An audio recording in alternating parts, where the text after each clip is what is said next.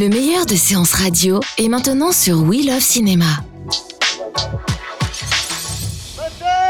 Ça tourne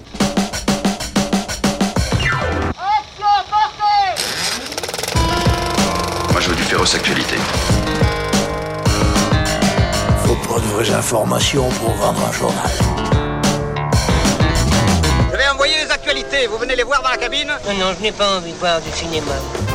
Bonjour à toutes et à tous, je suis Alexis Humet et votre week-end ne saurait commencer comme il se doit sans Super 16 sur Séance Radio où nous allons vous refaire toute l'actu ciné de la semaine. Quand je dis nous, j'ajoute à ma personne qui écrit pour clonweb.net celui qui écrit pour bulledeculture.com. Bonjour Antoine Cortet. Bonjour Alexis. Comment ça va? Bah ça va très bien. Malgré cette grisaille monotone? Non, non, ça va super bien. Alors cette semaine, nos hashtags qui font l'actu ciné sont Star Wars, rappeur et remplacé. Et nous finirons bien entendu entendu par le Quoi voir ce week-end, Super 16 saison 2 épisode 7, ça commence maintenant.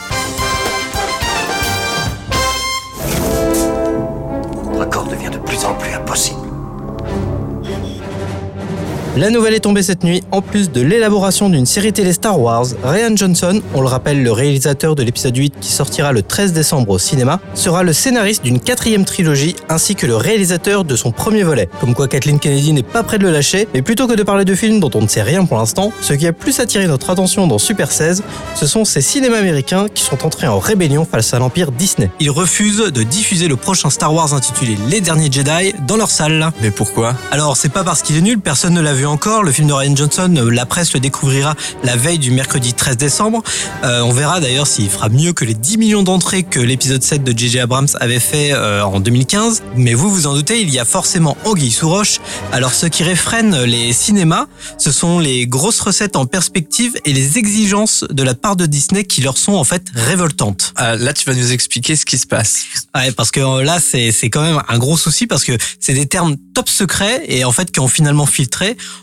En gros, il y a Disney qui exige que, sur le ticket vendu en salle, il y ait 65% du prix qui soit reversé directement à Disney avec 5 semaines d'exploitation minimum pour le film. Donc ça veut dire que le film au cinéma, il doit être exploité minimum 5 semaines et que 65% des recettes totales soient reversées directement à Disney. Alors en France, comment ça se passe? Parce que moi, je vais vous expliquer. Bah ouais. En fait, en France, euh, effectivement, on a euh, pareil un partage des recettes qui se fait grosso modo entre les exploitants, c'est-à-dire les salles de cinéma et les distributeurs.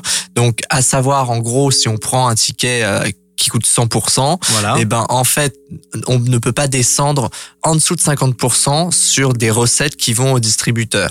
Donc en fait, c'est pour ça que quand même, quand on parle de 65% pour Disney, c'est quand même au-delà des 50%, bien au-delà, et donc du coup, on a quand même des exploitants qui réduisent leur marge au maximum. Quoi. Bah, en France, c'est ultra régulé. C'est un, c'est un système qui est, qui est super cadré. Oui, mais en fait, il y a quand même effectivement cette bataille ardue tous les lundis d'ailleurs, parce que les Mhm. distributeurs en fait appellent chaque salle de cinéma le lundi pour savoir si ils, elles consentent à, à diffuser les films euh, le mercredi et pendant une semaine euh, euh, pour la semaine suivante.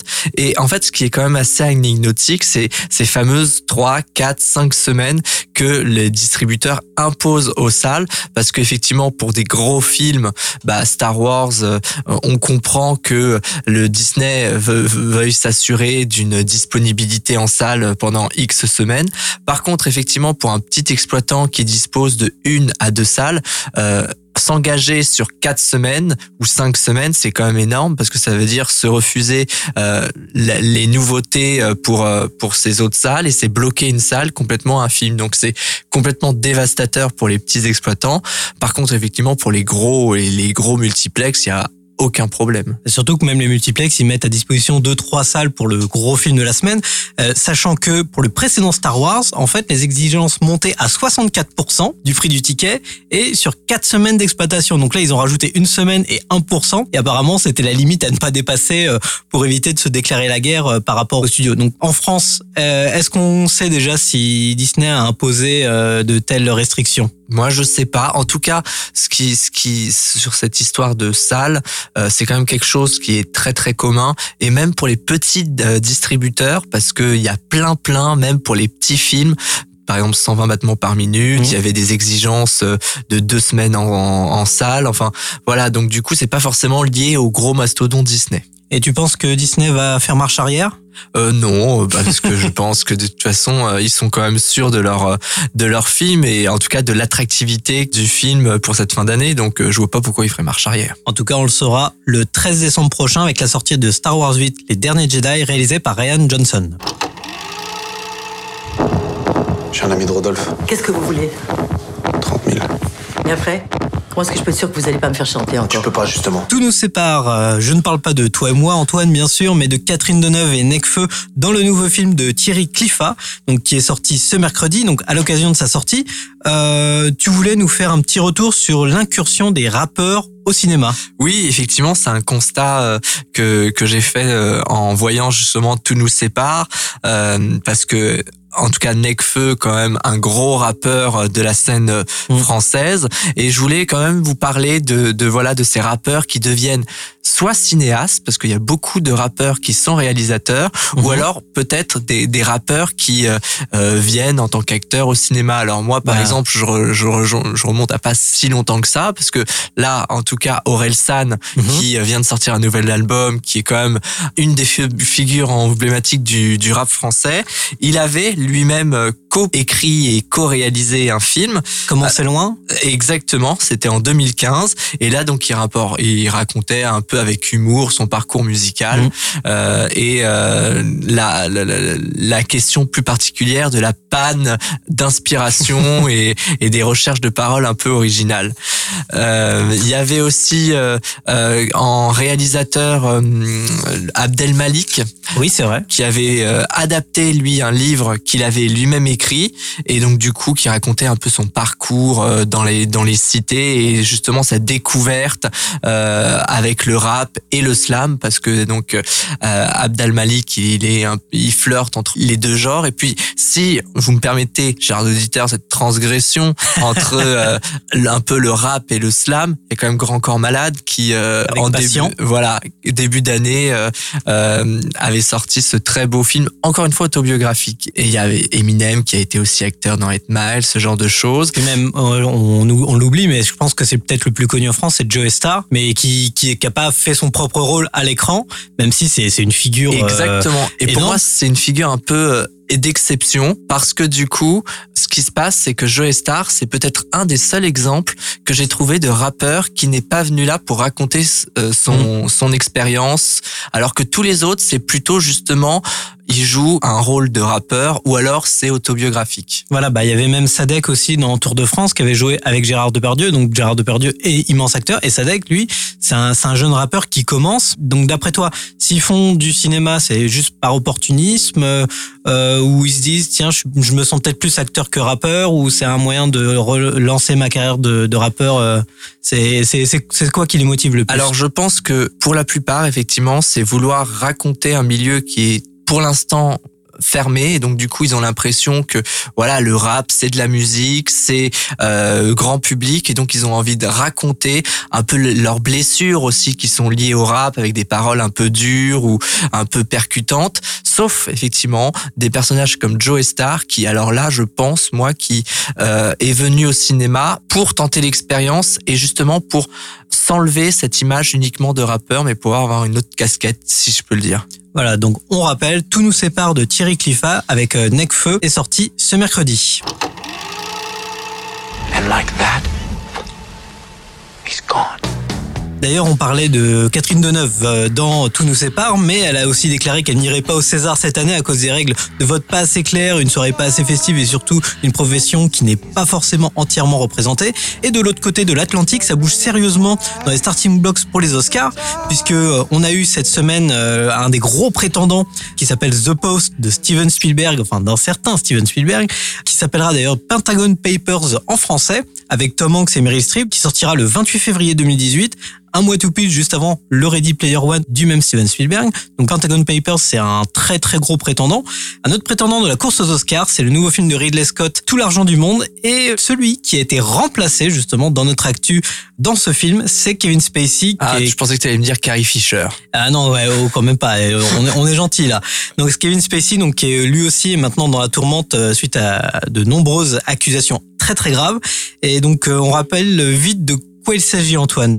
Bah, il est dans, dans la tourmente parce que en fait, euh, il a, sans faire exprès, visiblement euh, abusé euh, d'un jeune acteur euh, de 14 ans. Et de même plus de d'autres aussi, il y a eu des comportements effectivement, euh, visiblement, euh, sur le tournage de Netflix, ça a été euh, de ça- House of Cards. Voilà, euh, voilà, The House Voilà. of Cards, ça a été euh, particulièrement soutenu. Donc voilà, il s'est quand même excusé parce qu'il se souvenait plus très bien d'avoir euh, Ouais. effectué ses abus. Et puis du coup, il nous ré- révèle aussi dans le même temps qu'il est gay, coming out. Enfin voilà quoi. Voilà, le problème c'est que donc il a été viré de Cards, c'est de la saison 6 qui devait de toute façon être la dernière, mais par contre le, le plus surprenant c'est que en fin d'année, le 31 décembre doit sortir Tout l'argent du monde, donc le prochain Ridley Scott dans lequel il tient un rôle assez important puisqu'il s'agit de la véritable histoire d'un kidnapping d'un petit-fils de milliardaire et le milliardaire en question est joué par Kevin Spacey, sauf que mercredi, la décision a été prise par Ridley Scott en commun avec ses producteurs et les studios Sony, Kevin Spacey serait remplacé carrément par euh, l'acteur euh, Christopher Plummer. Bah ouais, bah du coup c'est quand même euh, assez hallucinant cette décision de remplacement parce que euh, du coup c'est quand même assez assez particulier une fois que le film est tourné. Il faut savoir que le film est tourné, monté, il allait sortir euh, dans quelques semaines et là en fait il y a tout à retourner parce que c'est un rôle carrément majeur. Bah, c'est un, un rôle très très important puisque le film euh, doit sortir quoi qu'il arrive aux États-Unis le 22 décembre. Sony n'a pas annoncé comme quoi ce serait retardé. Donc en toute logique, il est toujours dans la course aux Oscars, mais il prévoit de toute façon des reshoots pour retourner certaines scènes ou en ajouter d'autres. Mais là, toutes les séquences avec Kevin Spacey vont être toutes retournées entièrement, mais à la place de Kevin Spacey, on va mettre Christopher Plummer, donc euh, grand acteur euh, quand même. euh, Alors est-ce que tu as des exemples comme ça de films où on a dû retourner euh, parce qu'il y avait eu un problème avec l'acteur principal. Bah moi je pense vite fait par exemple V pour Vendetta avec James Purfoy qui avait tourné une partie des séquences fait finalement remplacé par Hugo Weaving. Donc il y a certaines scènes où c'est James Purfoy à l'écran mais c'est la voix de Hugo Weaving. Mais surtout il y a Eric Stoltz dans Retour vers le futur où ils avaient tourné plusieurs semaines puisqu'ils vous pouvaient pas avoir en fait Michael J. Fox à l'époque. Ils voulaient Michael J. Fox au départ mais finalement il y avait que Eric Stoltz de disponible. Et finalement euh, quand ils voyaient les séquences ça ne marchait pas. L'alchimie ne fonctionnait pas entre les acteurs. Et finalement ils ont réussi à dégoter Michael J Fox qui tournait sur une série au même moment et tout s'est bien associé et Eric Stoltz a disparu de l'histoire. Il y a d'autres cas de- dans euh, Apocalypse Now, on a Harvey Keitel qui a été remplacé par euh, Martin Sheen, ou alors dans Panic Room, on a cette euh, sublime Nicole Kidman qui s'est cassé la cheville sur euh, Moulin Rouge et qui a été remplacée par Jodie Foster. quoi. Voilà, mais ça c'était avant même que le tournage commence ou alors à quelques On n'était pas quelques au même semaines. stade, effectivement, que euh, le film de Ridley Scott. Voilà, donc en attendant plus donc tout l'argent du monde de Ridley Scott avec euh, Michelle Williams, Mark Wahlberg, Romain Duris même, et maintenant donc Christopher Plummer est toujours prévu, en tout cas en France, le 31 décembre. Mais nous, tout de suite dans Super 16, nous passons au Quoi voir ce week-end?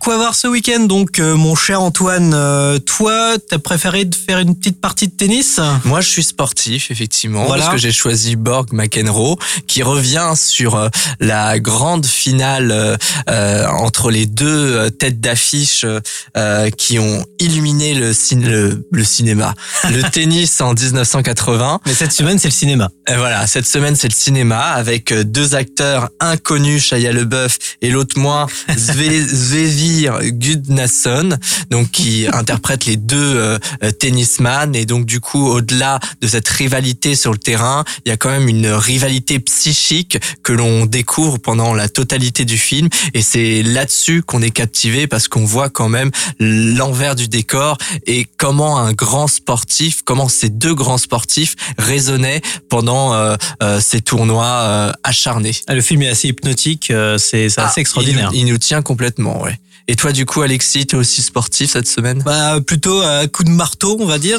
puisque j'ai pris le film de Lynn Ramsey, Beautiful Day, donc qui a à la fois prix du scénario et prix d'interprétation au Festival de Cannes pour euh, la, la barbe énorme de euh, Joaquin Phoenix. Donc euh, Beautiful Day, on le compare beaucoup à Taxi Driver puisque c'est un peu un film de vengeance, de, rétribution euh, violente de Joaquin Phoenix qui va sauver des enfants de, mains d'hommes plutôt mal intentionnés. Donc ça, correspond bien un petit peu à l'ambiance, mais c'est vraiment un film qui est pas tout public évidemment vu le sujet. Moi j'avais adoré We Need to Talk About Kevin qui était le précédent film de la réalisatrice et là c'est un gros coup de bah, massue pour le dire sur, la tête. Le film est, très dur, très âpre. Donc évidemment j'avais parlé de We Blew It euh, pour séance live, mais euh, pour euh, ce, ce week-end si vous préférez plutôt la fiction par rapport au documentaire, privilégiez donc A Beautiful Day de Lynn Ramsey. C'est toujours une très bonne adresse.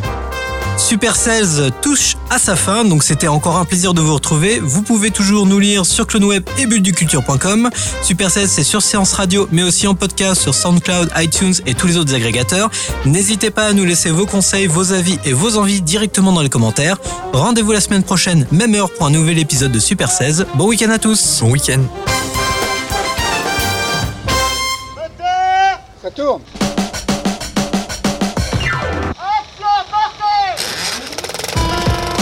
Moi, je veux du féroce actualité. Faut pas de vraies informations pour vendre un journal. Je vais envoyer les actualités, vous venez les voir dans la cabine Non, non, je n'ai pas envie de voir du cinéma. Retrouvez l'ensemble des contenus séances radio proposés par We Love Cinéma sur tous vos agrégateurs de podcasts.